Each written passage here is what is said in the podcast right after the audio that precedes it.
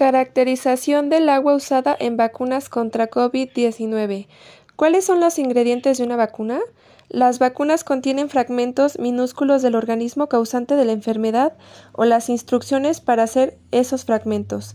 Asimismo, contienen otros ingredientes para mantener la seguridad y la eficacia de la vacuna. Estos últimos se incluyen en la mayoría de las vacunas y se han utilizado durante decenios en miles de millones de dosis de vacunas. Cada componente de una vacuna cumple una finalidad específica y cada ingrediente se somete a diversas pruebas durante el proceso de fabricación. En este proceso se verifica la seguridad de todos los ingredientes.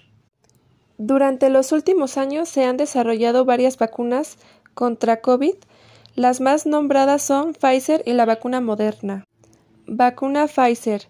Esta vacuna contiene varios ingredientes como son sacarosa que ayuda a la conservación de las partículas y una solución salina bastante común compuesta de fosfato monobásico de sodio, ditrato cloruro de potasio, cloruro de sodio, fosfato de potasio monobásico. Ah, algunos efectos secundarios serían el dolor en el sitio de la inyección. En la mayoría de los pacientes ocurre el 80%. Causa cansancio, dolor de cabeza, dolor muscular, escalofríos, dolor articular y fiebre. En comparación de la vacuna moderna, sale mejor parada provocando algo menos de efectos secundarios. Además, el ensayo clínico tuvo más participantes. También advierte de una remota probabilidad de una reacción alérgica severa y de efectos secundarios graves no conocidos. Vacuna moderna. La vacuna moderna contiene varios ingredientes como son los lípidos estabilizadores de ácido, entre otros. El ingrediente principal es ARNM, que es el mismo principio que la vacuna de Pfizer, el ácido ribonucleico mensajero, un lugar revolucionario, revolucionario método que en un lugar de inocular un virus atenuado consiste en recrear en el laboratorio la secuencia genética de la proteína espiga, los picos que utiliza el virus para invadir nuestras células. Efectos secundarios. Un detalle clave de las dos vacunas, tanto la de Pfizer como la de Moderna y de la mayoría de las vacunas contra la COVID-19, es que se trata de vacunas reatrogénicas, es decir, que provocan una reacción en el sistema inmune del paciente, así que no es extraño que resulten más molestas que otro tipo de vacunas. Por otro lado, como señalábamos, los expertos consideran más fáciles de controlar las vacunas ARNM porque no se están inoculando un virus, sino una secuencia genética de síntesis. Existen varias normas oficiales mexicanas sobre vacunas. Hasta el momento no se ha desarrollado una norma específica para COVID-19, pero existe una norma específica y similar que es la norma oficial mexicana NOM 036 SSA2 2012, que es sobre la prevención y control de enfermedades en aplicación de vacunas toxoides, faboterápicos, sueros e inmunoglobinas en el humano, al margen un sello con el escudo nacional que dice Estados Unidos Mexicanos de la Secretaría de Salud.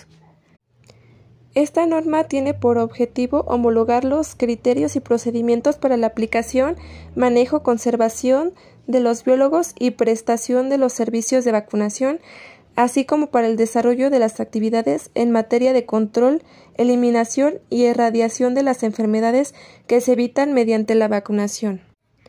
Esta norma es de observancia obligatoria para las personas físicas y morales que prestan servicios en los sectores públicos, sociales y privados que aplican biológicos y participan en la promoción, difusión e información sobre vacunas al público en general.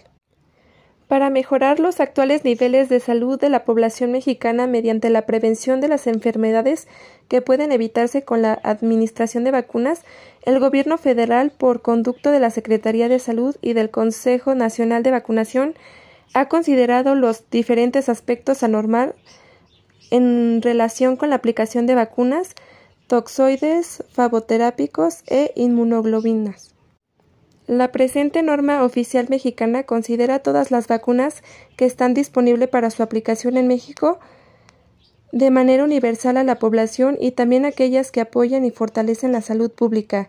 Tiene como propósito asegurar la protección de toda la población susceptible, así como de los grupos de riesgo en el país, contra las enfermedades que se previenen mediante la vacunación o se tratan con la aplicación de productos biológicos como inmunoglobulinas o fabroterápicos, que son los sueros.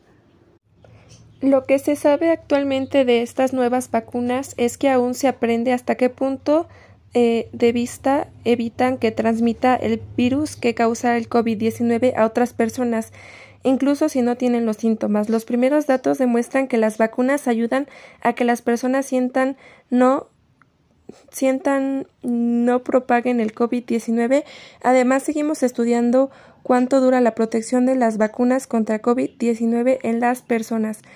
Todavía siguen estudiando cuántas personas deben vacunarse contra COVID y todavía se sigue estudiando la efectividad de las vacunas contra las variantes nuevas del, del virus que causa la COVID-19.